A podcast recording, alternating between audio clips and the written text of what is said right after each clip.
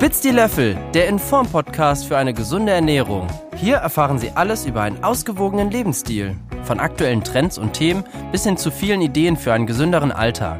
Ein Podcast von Inform, Deutschlands Initiative für gesunde Ernährung und mehr Bewegung. Gefördert durch das Bundesministerium für Ernährung und Landwirtschaft. Moderation Diplom-Ernährungswissenschaftlerin Dr. Ann-Christine Dorn.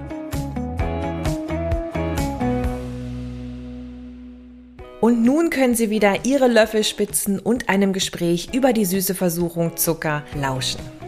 Herzlich willkommen zu einer weiteren Folge von Spitz die Löffel, dem Inform-Podcast, bei dem es um Wissenswertes rund um eine gesunde und ausgewogene Ernährung geht, das ExpertInnen hier exklusiv mit Ihnen teilen. Hier spricht Ihre Moderatorin Ann-Christine Dorn und es ist schön, dass Sie wieder dabei sind. In dieser Folge sprechen wir darüber, warum etwas Süßes so gern gegessen wird und wie eine zuckerreduzierte Ernährung gelingen kann. Was eigentlich mit Zucker gemeint ist und ob es sinnvolle Alternativen gibt. Und wir sprechen darüber, wie viel Zucker am Tag im Rahmen einer ausgewogenen Ernährung in Ordnung ist. Unser heutiger Gast ist uns wieder digital zugeschaltet und er heißt Dr. Stefan Kabisch. Er ist Studienarzt an der Klinik für Endokrinologie und Stoffwechselmedizin der Charité in Berlin. Und er untersucht seit mehr als zehn Jahren die Rolle von speziellen Ernährungsfaktoren bei der Entstehung und Behandlung von Adipositas, also starkem krankhaften Übergewicht, Typ 2 Diabetes und Fettstoffwechselstörungen im Deutschen Zentrum für Diabetesforschung. Und nun können Sie wieder Ihre Löffel spitzen. Los geht's! Hallo Herr Dr. Kabisch, schön, dass Sie heute im Podcast sind. Vielen Dank für die Einladung, ich freue mich. Ja, sehr gern. Und ich freue mich vor allen Dingen auch, weil wir heute über eines meiner Lieblingsernährungsthemen sprechen, das ist nämlich Zucker. Und Sie als Experte stehen uns heute Rede und Antwort und ich bin mir auch sicher, dass wir sehr viele Aha-Erlebnisse heute erleben werden und dass ja viele sich motiviert fühlen werden, auch mal auf ihre eigene Zuckermenge zu achten, die sie so am Tag essen. Und ich habe mir so einen kleinen Spaß erlaubt. Ich habe das Wort Zucker einfach mal in eine Suchmaschine eingegeben und da kam dann sowas wie, wie viel Zucker ist noch gesund, welche Auswirkungen hat Zucker auf den Körper und wie viel Zucker darf ich überhaupt essen. Also Zucker hat kein gutes Image im Netz. Daher meine Frage, warum essen wir denn überhaupt so gerne süß und gibt es überhaupt irgendwas Positives am Zucker? Der Grund, warum Zucker für uns Menschen so attraktiv ist, der äh, führt uns weit in die Menschheitsgeschichte zurück. Das hat letztlich evolutionäre Ursprünge. Ähm, heutzutage ist es so, dass wir alle möglichen Lebensmittel, zumindest in der westlichen Welt, jederzeit verfügbar haben. Die Supermärkte sind voll, die Regale sind voll. Ähm, das Problem Nahrungsmangel haben wir in den meisten Teilen der Welt nicht so sehr. Ähm, vor 3000, 5000, 10.000 Jahren war das ganz anders. Äh, der Mensch lebte noch draußen, der musste sich um Nahrung kümmern äh, und der musste hoffen, dass er einigermaßen regelmäßig an Nahrung rankommt. Es gab aber eben Hungersphasen, es gab äh, die kalte Jahreszeit, wo viele Lebensmittel gar nicht verfügbar waren. Man musste die erjagen, man musste die sammeln. Es war also für den Menschen wie praktisch für jedes andere Lebewesen auch ganz essentiell, regelmäßig Nahrung zu finden und wenn das eben nicht der Fall war, Reserven anzulegen. Und dafür ist der Zucker äh, das perfekte Lebensmittel oder der perfekte Nährstoff, weil er eben zu bestimmten Jahreszeiten ganz geballt vorkommt, wenn die Obstbäume voller Obst hängen, wenn äh, stärkehaltige Wurzeln äh, ausgewachsen sind, äh, dann kann man sich sozusagen den Bauch vollschlagen und sich ein ordentliches Fettdepot anessen. Und das geht eben perfekt mit dem Zucker weil es ein leicht verfügbarer Nährstoff ist, der schnell von unserem Körper verdaut und aufgenommen werden kann, der sehr leicht gelagert werden kann, nicht als Zucker, sondern typischerweise als Fett. Ähm, und sozusagen dieser Anreiz, ähm, diese Reserven anzulegen, der wird auch in unserem Gehirn verankert, der ist in unserem Gehirn verankert. Ähm, wenn wir Zucker essen, dann haben wir ein sehr angenehmes Gefühl dabei. Wir regen also das Belohnungszentrum in unserem Kopf an. Ähm, das ist letztlich der, der Hilfsmechanismus, den unser Organismus nutzt, um äh, diesen, diese Sucht nach Zucker zu bekräftigen und um uns selbst dann zum Zucker zu locken, wenn eigentlich der Bauch schon mit der Hauptmahlzeit voll ist, aber eben doch noch Platz für das Dessert da ist. Der sogenannte Dessertmagen wird dann da angesprochen. Ja. Das heißt so ein bisschen, dass wir uns auf einen Winterschlaf vorbereiten, der gar nicht kommt. Ähm, das muss gar nicht der Winterschlaf sein, aber es sind einfach die, äh, sagen wir mal, Dürrephasen und das sind einfach Phasen, äh, in denen eben gerade keine Nahrung verfügbar ist. Das kann der Winter sein, das kann auch im Sommer irgendeine Phase sein, wo wir gerade über irgendeine Steppe laufen, wo es wenig gibt. Ähm, der Organismus ist darauf eingerichtet, Reserven anzulegen für den Fall, dass es längere Zeit nichts gibt. Andere Tiere schaffen das problemlos, längere Zeit ohne Nahrung auszukommen. Bei Menschen ist es eben nicht so, weil der Energie, Energiebedarf ähm, relativ hoch ist. Das Gehirn braucht viel Energie, das Herz braucht viel Energie. Ähm, das ist bei anderen Tieren eben ein bisschen anders. Ähm, weil die sich problemlos auch mal ein äh, paar Wochen einfach aufs Ohr legen können äh, und nicht so viel Energie für ihr Gehirn brauchen. Deswegen, der Mensch braucht das regelmäßig.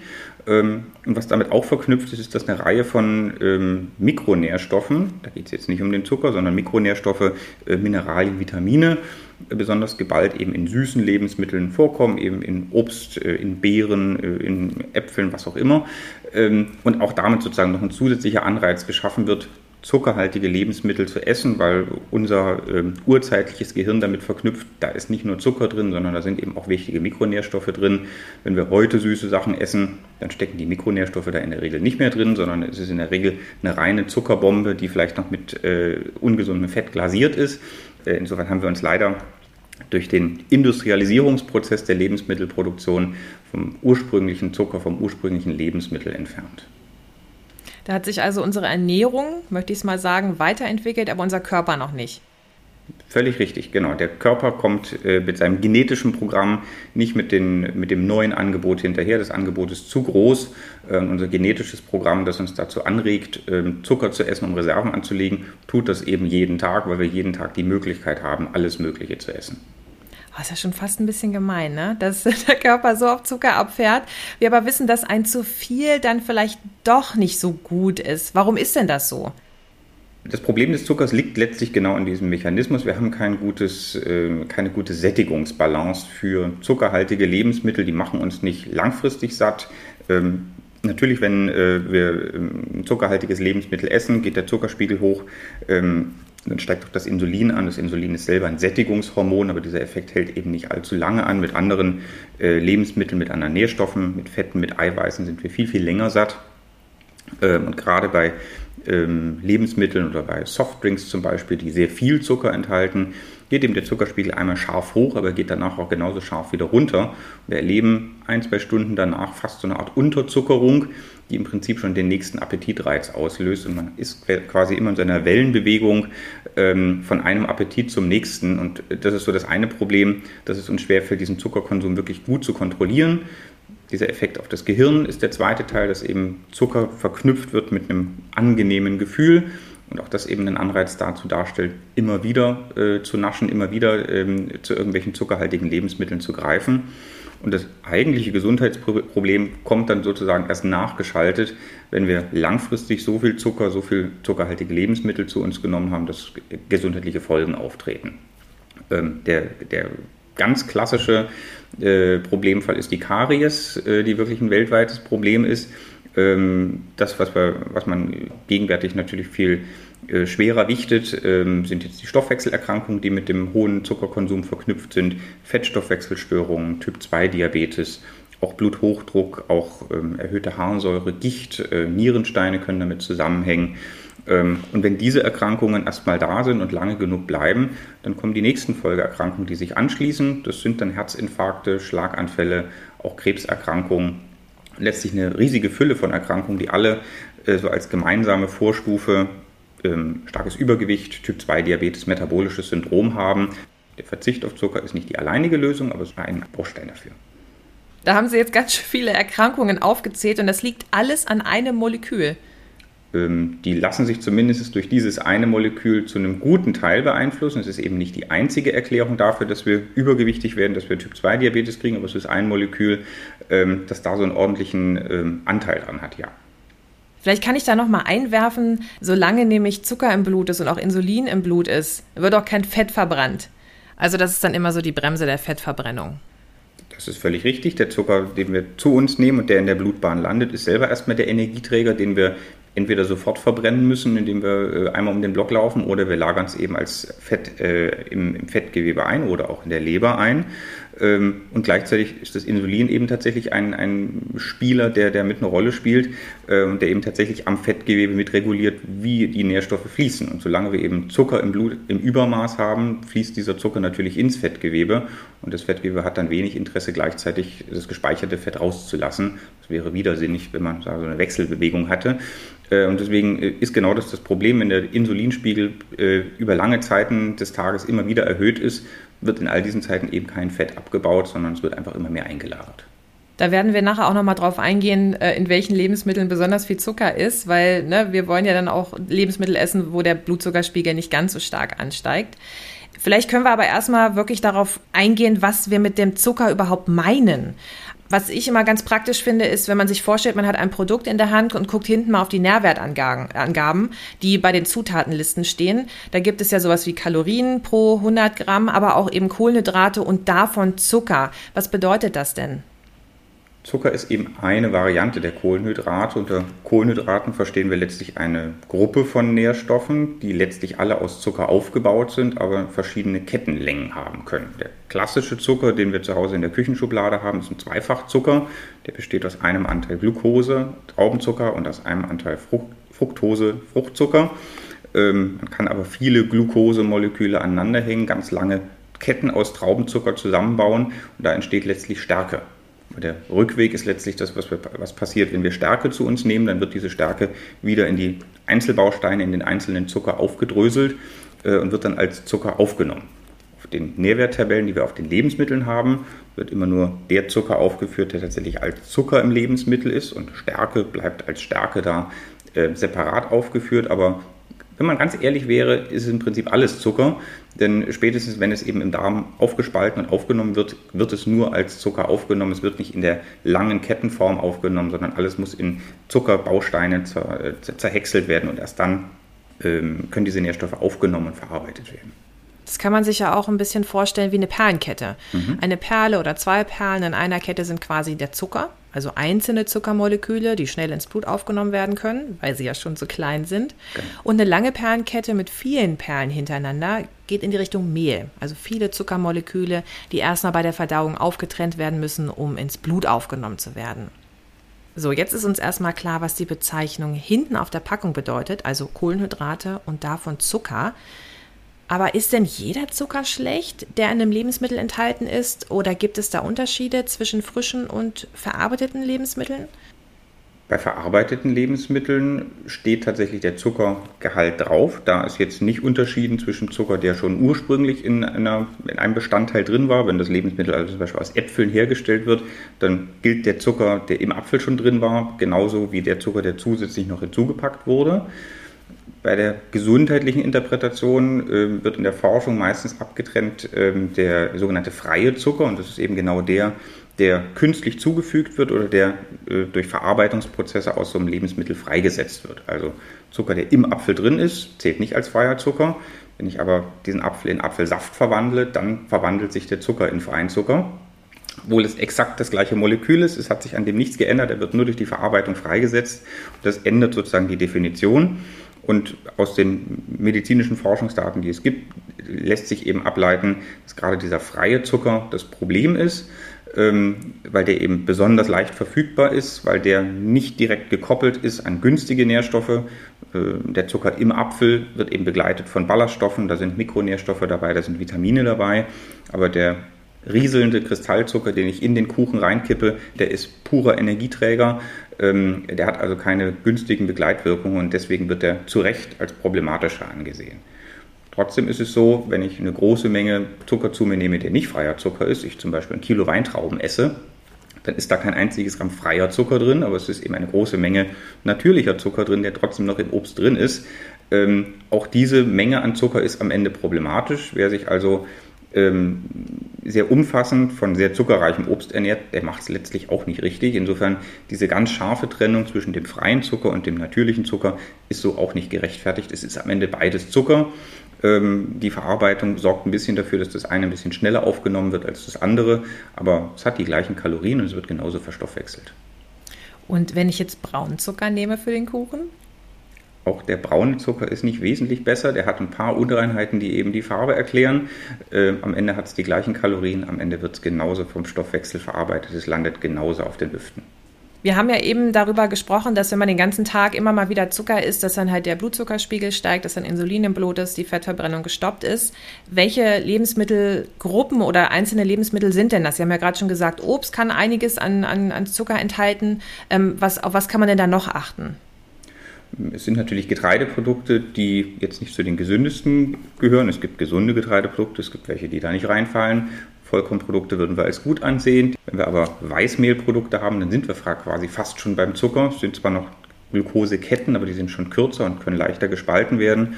Und sobald wir vom Weißmehl noch zu höher verarbeiteten Produkten kommen, zu Kuchen und zu Desserts, dann sind wir eben genau in der problematischen Ecke. Das sind nun Lebensmittel, die wir nicht zu jeder Mahlzeit zu uns nehmen, die wir nicht so regelmäßig zu uns nehmen. Ähm, so klassische Süßigkeiten, die wir so als Snacks essen, die können dann schon häufiger in Frage kommen. Ähm, da mag es Leute geben, die das nur abends vor dem Fernseher knabbern. Ähm, es wird aber auch Leute geben, die das über den Tag so hinweg äh, durchgrasen. Äh, da kommt man schnell schon auf eine ordentliche Zuckermenge. Ähm, und so die Lebensmittelgruppe, die man meistens am stärksten übersieht, das sind die zuckerhaltigen Getränke ähm, sind die Obstsäfte und es sind noch viel mehr eben die, die Limonaden und die äh, Cola-Getränke, äh, die einen ordentlichen Zuckergehalt haben, der im Prinzip dem vom Obstsaft oftmals entspricht. Man hat also meistens so 10, 12 Gramm Zucker auf 100 Milliliter. Wenn man davon also zwei, drei Gläser am Tag trinkt, äh, kommt man problemlos auf 60, 70, 80 Gramm Zucker alleine durch dieses Getränk. Ähm, das merkt man beim Trinken nicht wirklich, man wird davon nicht wirklich satt, aber man hat ordentlich Kalorien getankt. Ich sollte aber lieber Obst essen, anstelle eines Saftes zu trinken. Sollte ich denn trotzdem Obst essen, auch wenn da Zucker drin ist? Obst ist ein gesundes Lebensmittel und Obst gehört auch zu einer gesunden Ernährung dazu.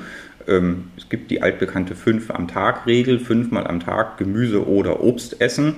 Ähm, da sollte durchaus das Obst ein bis zwei Stellen besetzen. Ähm, es muss ja nicht zwingend das äh, zuckerreichste Obst sein, es müssen nicht die tropischen Früchte sein, also jetzt nicht Mangos oder Bananen oder auch Weintrauben. Ähm, Äpfel, Birnen sind so im Mittelfeld angesiedelt, aber es gibt eben zuckerärmere Obstsorten, Beeren zum Beispiel fallen da ganz besonders rein. Die enthalten ganz viele von den wirklich günstigen Stoffen, von Vitaminen, von äh, Spurenelementen, von sekundären Pflanzenstoffen, Antioxidantien, aber eben relativ wenig Zucker.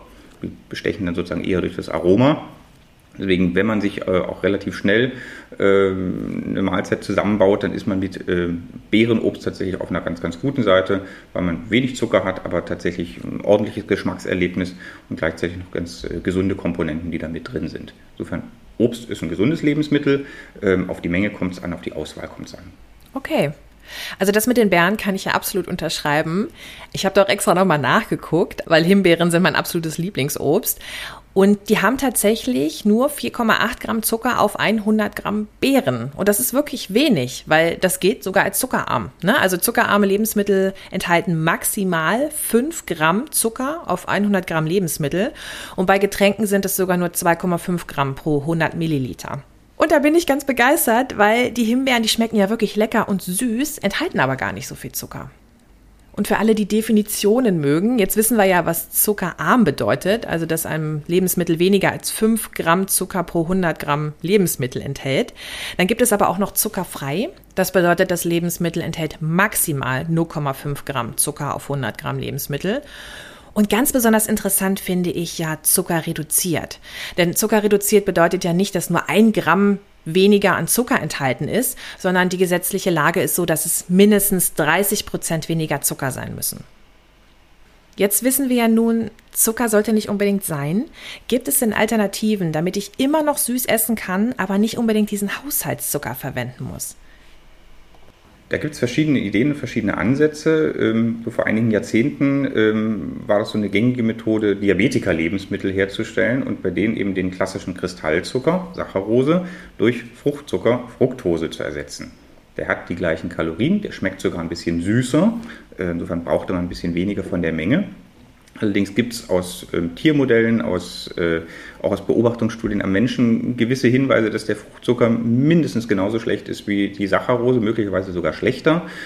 Ähm, und das erklärt auch so ein bisschen die, die, das, das, Problem von bestimmten hochverarbeiteten Lebensmitteln, die gerade mit Fructose angereicherten Zuckern, zum Beispiel mit High Fructose ähm, Corn Syrup, also mit einem speziellen Mais-Sirup arbeiten, wo eben der Fructoseanteil künstlich erhöht wird.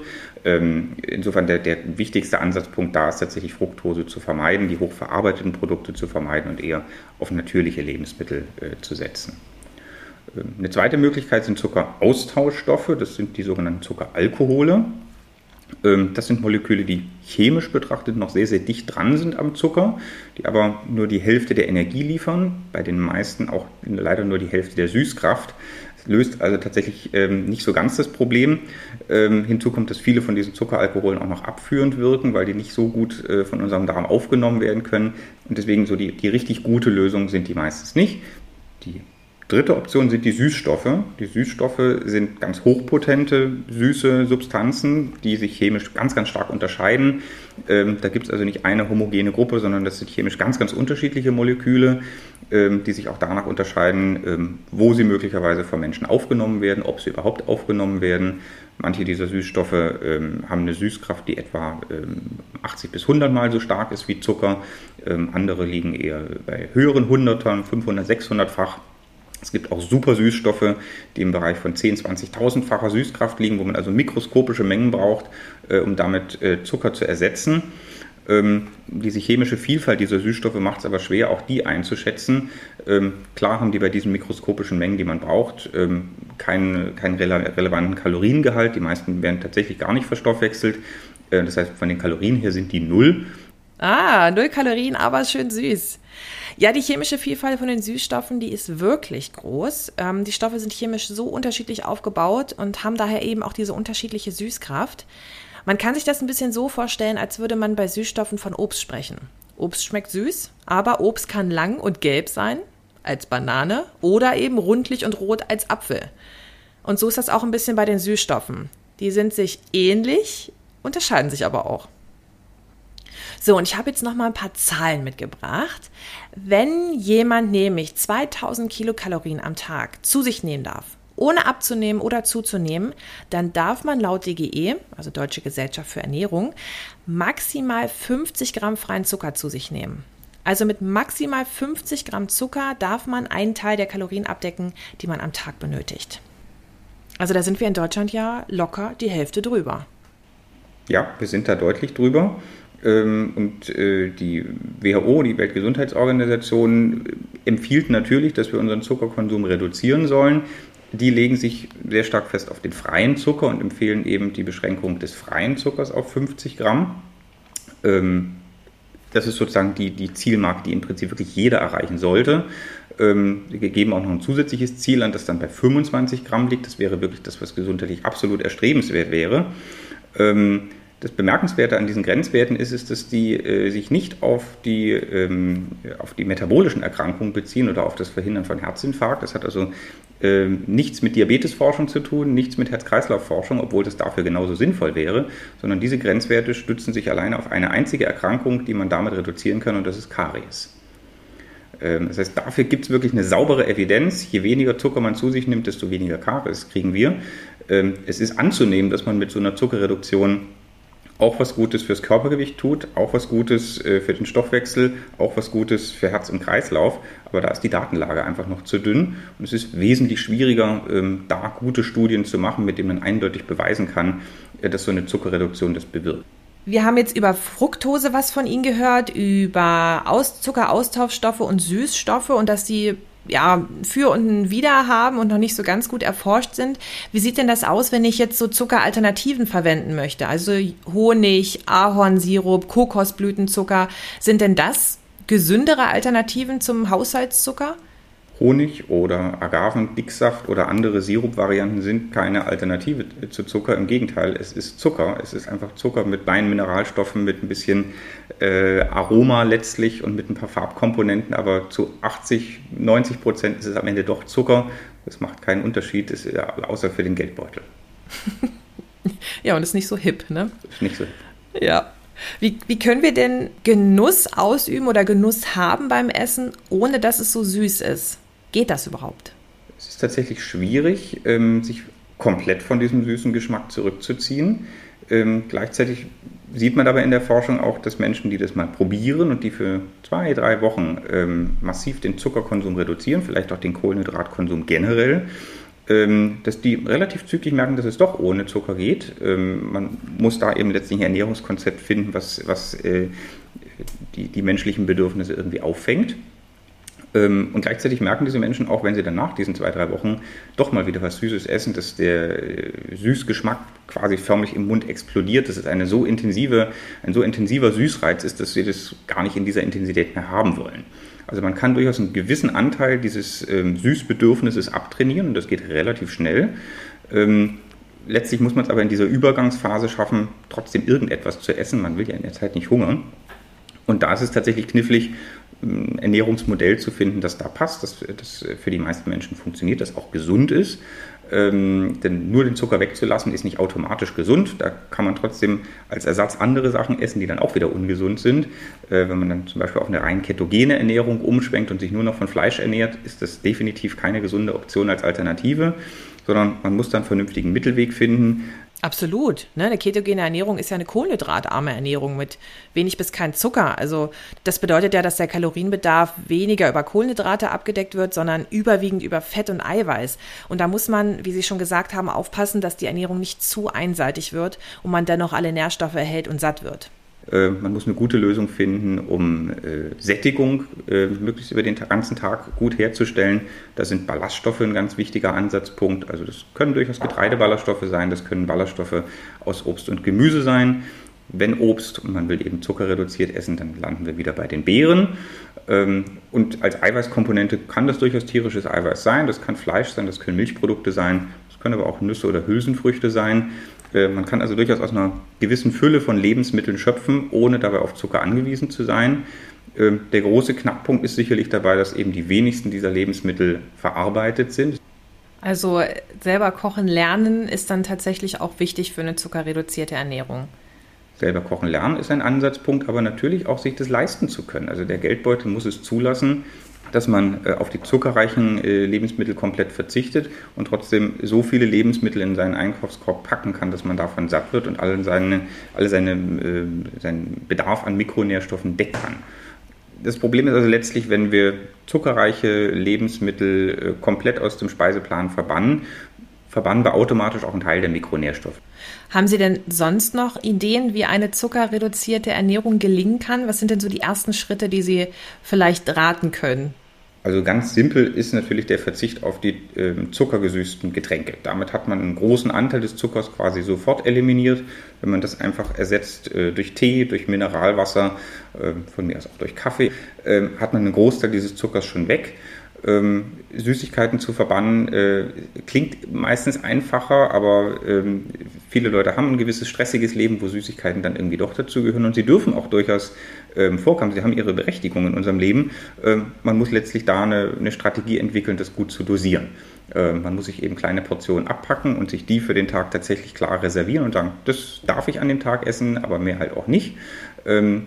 Man darf jetzt nicht die große äh, Bonbonschale sich ins Wohnzimmer stellen, ähm, dann ist automatisch die Verlockung da, dass man die am Abend auch weggeputzt hat, äh, sondern man muss das klar klein portionieren, den Rest wirklich aus der Sichtachse wegräumen, äh, dann ist das schon mal ein Stück praktischer. Ähm, natürlich sind äh, verarbeitete Getreideprodukte so, ein Ansatzpunkt. Ähm, und da ist es letztlich gar nicht so entscheidend, ob man jetzt nur den Zucker weglässt oder eben auch die einfachen äh, sonstigen Kohlenhydrate. Das heißt, Weißmehlprodukte gehören letztlich fast in die gleiche problematische Gruppe wie der Zucker selbst. Ähm, sobald man da also auf Vollkornprodukte ausweicht, ist das schon besser. Die machen ohnehin auch ein bisschen mehr satt. Ähm, die Ballaststoffe, die enthalten sind, wirken einerseits stärker sättigen, zum anderen helfen die auch, den Blutzucker auf andere Weise zu regulieren das führt dann auch dazu, dass man eben erst nach vier, fünf Stunden überhaupt wieder Appetit hat, gar nicht das Bedürfnis hat, zu Süßigkeiten zu greifen. Das heißt also, die, der Verzicht auf den Zucker, das ist einerseits eine Entscheidung, die beim Zucker beginnt, aber die kann auch an ganz anderen Stellen ansetzen und einfach damit gelöst werden, dass man sich aktiv für andere Lebensmittel entscheidet, gar nicht dem Zucker äh, alleine abschwört, ähm, sondern aktiv gesündere Lebensmittel auswählt und die verdrängen im Prinzip dann das Bedürfnis für den Zucker. Sehr spannend. Ich finde das mit den Ballaststoffen sehr, sehr interessant, weil der Zucker sind ja diese einzelnen Perlen, das Mehl sind ja die langen Ketten und wenn wir ähm, Ballaststoffe dazwischen haben, sind das ja lange Ketten, die Knoten dazwischen haben, sodass der Körper das gar nicht so schnell verdauen kann und dann macht es halt länger satt. Genauso ist es. Es ist chemisch betrachtet, sind es auch noch Kohlenhydrate, aber wenn wir sie nicht verdauen können, sind sie für uns halt keine Energieträger. Sie sind es vielleicht für die Darmbakterien und auch da kommt am Ende was Gesundes für uns raus. Es gibt Ballaststoffe, die werden nicht mal von den Bakterien verarbeitet und auch die sind für unseren Körper vorteilhaft. Ähm, warum genau, wissen wir sogar noch nicht mal. Ähm, aus den Beobachtungsstudien äh, tauchen die eindeutig als, als äh, gute Lebensmittelkomponenten auf, aber was der genaue Mechanismus ist, ist noch gar nicht so sauber aufgeklärt. Ja, das stimmt, aber das finde ich so spannend. Dieses Feld äh, Mikrobiom, also Darmbakterien, ist wirklich ganz, ganz aufregend. Wie können wir denn unsere Darmbakterien auch und uns selber natürlich auch ähm, jetzt auch langfristig vom Zucker entwöhnen? Gibt es da noch Tipps und Tricks, die Sie selber schon mal ausprobiert haben, um das zu vereinfachen? Ich bin kein ausgebildeter Ernährungsberater. Die ganz feinen Tricks äh, habe ich tatsächlich selber nie in der Praxis angewandt. Ähm, dafür haben wir unsere Experten in der Arbeitsgruppe. Äh, ich denke, ein ganz wichtiger Punkt, äh, der oft übersehen wird, ist der gesellschaftliche Aspekt. Und da ist durchaus die Industrie gefragt, ähm, Lebensmittel anzubieten, die weiterhin süß schmecken, denn dieses Bedürfnis haben wir Menschen nun mal. Das wird nicht komplett aus der Gesellschaft oder aus der Menschheit verschwinden. Ähm, aber man kann natürlich Zuckermengen reduzieren, man kann möglicherweise ähm, einen Ersatz für Zucker finden, der natürlicher ist das müssen eben nicht Süßstoffe sein, das müssen auch nicht Zuckeraustauschstoffe sein, sondern das können möglicherweise ganz natürliche Aromen sein, die einfach den Eindruck vermitteln, es wäre süß, ohne dass sie zwingend süß sein müssen. Was mir noch dazu einfällt, ist etwas, das ich auch schon in meinem eigenen Alltag, Leben umsetze. Und zwar kein Zucker mehr zu verschenken. Also man kennt es ja, eine Schokolade mitzubringen als Dankeschön mhm. oder zum Geburtstag, zu anderen Feiertagen wie Weihnachten, Ostern und so weiter, wird man ja mit Süßigkeiten echt zugeschüttet, weil es eine einfache und auch nette Geste ist. Ähm, aber vielleicht ist es auch mal besser, Nüsse zu verschenken oder eingetopfte Blumen, wie zum Beispiel eine Tomatenpflanze oder gemeinsame Erlebnisse anstelle Zucker zu verschenken, weil dann hat man diese ganze Süßigkeiten-Schublade voll und dann gibt's ja häufig diesen Gedanken, oh, ich esse das jetzt noch schnell weg, danach mache ich das nicht mehr, danach esse ich keine Süßigkeiten mehr, aber das ist ja ein Trugschluss. Jetzt eine letzte Frage noch und jetzt werden wir ganz persönlich. Wie funktioniert's denn für Sie mit der zuckerreduzierten Ernährung? Ich esse nicht bewusst Zucker reduziert. Ähm, ich esse einfach mehr oder weniger bewusst äh, gesund, nicht vegetarisch. Ich esse auch tierische Produkte, ähm, nicht in rauen Mengen. Ähm, und Zucker gehört zu meinem Alltag mit dazu. Einerseits, weil ich daran forsche, zum anderen, weil ich aber auch süße Lebensmittel gern esse. Da halte ich mich mit der Menge ganz automatisch zurück. Ich habe einfach nicht diese riesigen Mengen zu Hause. Am Arbeitsplatz liegen die auch nicht in großer Menge äh, rum, sodass ich das so in mich reinsnacke. Also es sind mehr oder weniger so automatische Abläufe, die einfach immer so waren. Ähm, ich habe definitiv in der Kindheit auch Limonade getrunken. Das hat sich dann irgendwann verloren, war einfach gar nicht notwendig. Ähm, und deswegen ist es tatsächlich bei mir so relativ automatisch gekommen. Schön, das ist gut und das ist auch ein schönes, ein schönes Vorbild, dass man das einfach so langsam ins Leben vielleicht einschleichen lassen kann. Es muss gar nicht sofort passieren, es muss ja kein kalter Entzug werden, wo dann die Kopfschmerzen dazukommen, sondern langsam, schrittweise den Zucker reduzieren und immer mal wieder die Zutatenliste lesen, hinten auf die Nährwertangabe schauen und viel selber kochen. Das sind alles richtige Tipps und natürlich wird es Leute geben, denen das nicht gelingt, äh, die trotzdem irgendwie dabei stecken bleiben, die vielleicht Gewicht verlieren sollten ähm, und äh, die das auch selber möchten äh, und die eben alles Mögliche schon probiert haben und trotzdem vom Zucker nicht loskommen. Für die der ganz wichtige Rat, sich an Ernährungsberater, Ernährungsberaterinnen äh, zu wenden. Ähm, das sind die tatsächlichen ähm, Fachkräfte, diejenigen, die mit Expertenwissen einem helfen können, ähm, die, die vermeintlich, die, die echten Fallstricke zu finden und die einem auch äh, das ermöglichen, einerseits wirklich den Zucker zu reduzieren, aber nicht äh, gleichzeitig ein ganz neues Problem aufzubauen. Ähm, suchen Sie sich ähm, zertifizierte Leute über die Krankenkassen, über Arztpraxen. Ähm, dort haben Sie die beste Chance, dass Sie wirklich eine ähm, evidenzbasierte Beratung bekommen äh, und die sollten Sie annehmen, scheuen Sie dafür nicht zurück. Ich stimme Ihnen absolut zu, weil von einer zuckerreichen Ernährung auf eine zuckerarme Ernährung sich umzustellen, das ist für viele gar nicht so leicht. Und es liegt ja daran, dass Gewohnheiten, Routinen komplett umgestellt werden müssen. Und den ersten Schritt, den man gehen kann, ist, sich Informationen zu holen. Das machen ja alle, die hier zuhören. Die gehen ja diesen ersten Schritt schon. Und der zweite Schritt ist dann auch umzusetzen im Alltag. Und ich finde, mit Ihren Worten haben Sie heute ordentlich dazu motiviert.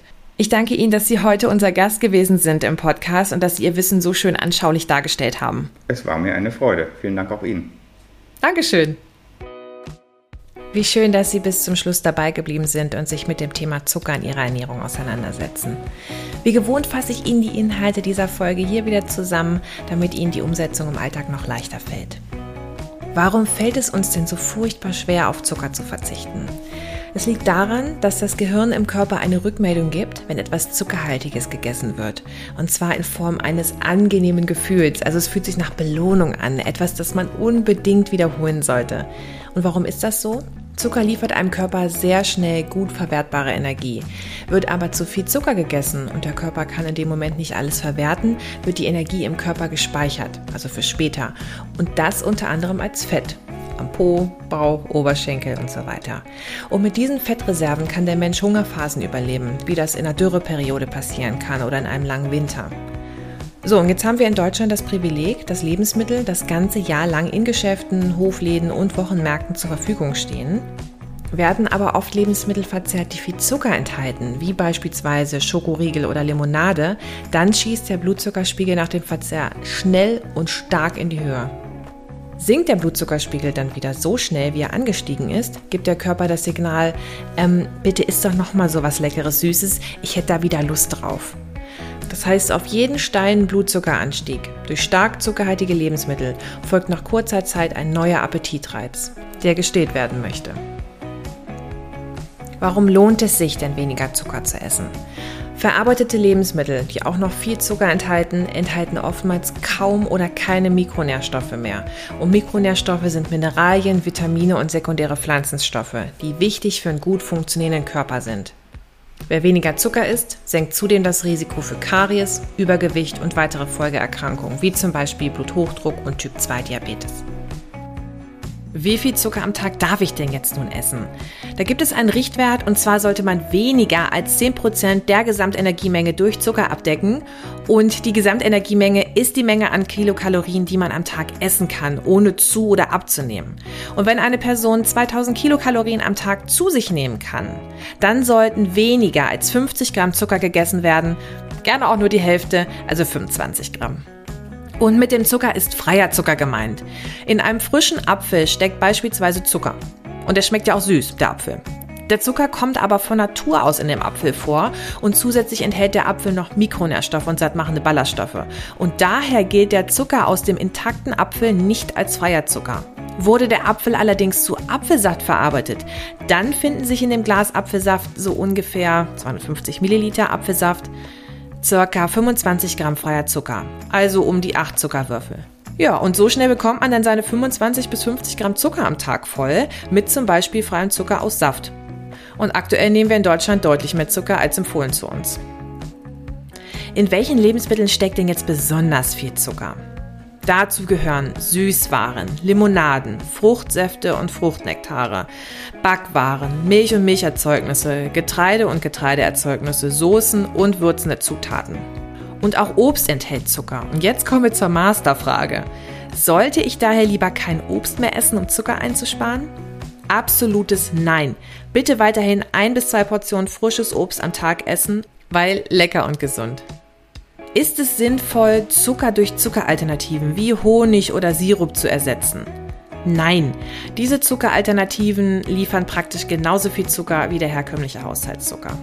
Also sind sie eine Alternative, weil sie anders schmecken, aber nicht um Zucker einzusparen. Hingegen liefern Zuckeraustauschstoffe und Süßstoffe, die man in Fertigprodukten findet oder auch in Kaffee geben kann, weniger bis keine Kalorien. Zuckeraustauschstoffe können aber abführend wirken und ihre Lust auf Süßes bleibt. Gegebenenfalls betrügen sie sich sogar selbst, weil sie denken, sie haben irgendwo was eingespart, essen an anderer Stelle aber wieder mehr Zucker.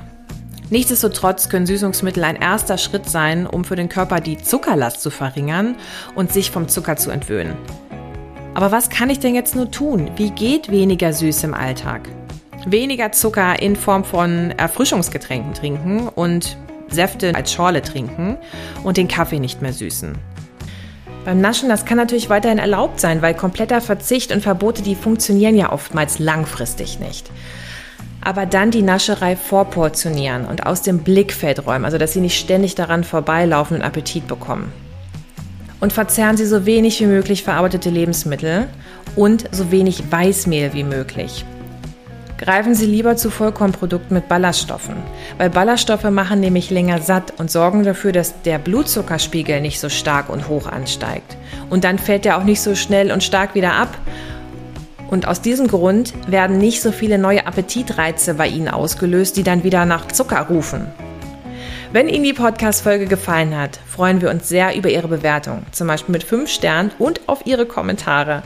Vergessen Sie nicht auf Abonnieren des Podcasts zu klicken, denn dann werden Sie zukünftig direkt informiert, wenn eine neue Folge erschienen ist und verpassen somit keins der vielen spannenden Themen. Alles Gute und bis zum nächsten Mal. Das war Spitz die Löffel, der Inform-Podcast für eine gesunde Ernährung gefördert durch das Bundesministerium für Ernährung und Landwirtschaft. Sie suchen weitere Informationen zu ausgewogener Ernährung und mehr Bewegung? Schauen Sie auf der Website unter www.in-form.de vorbei.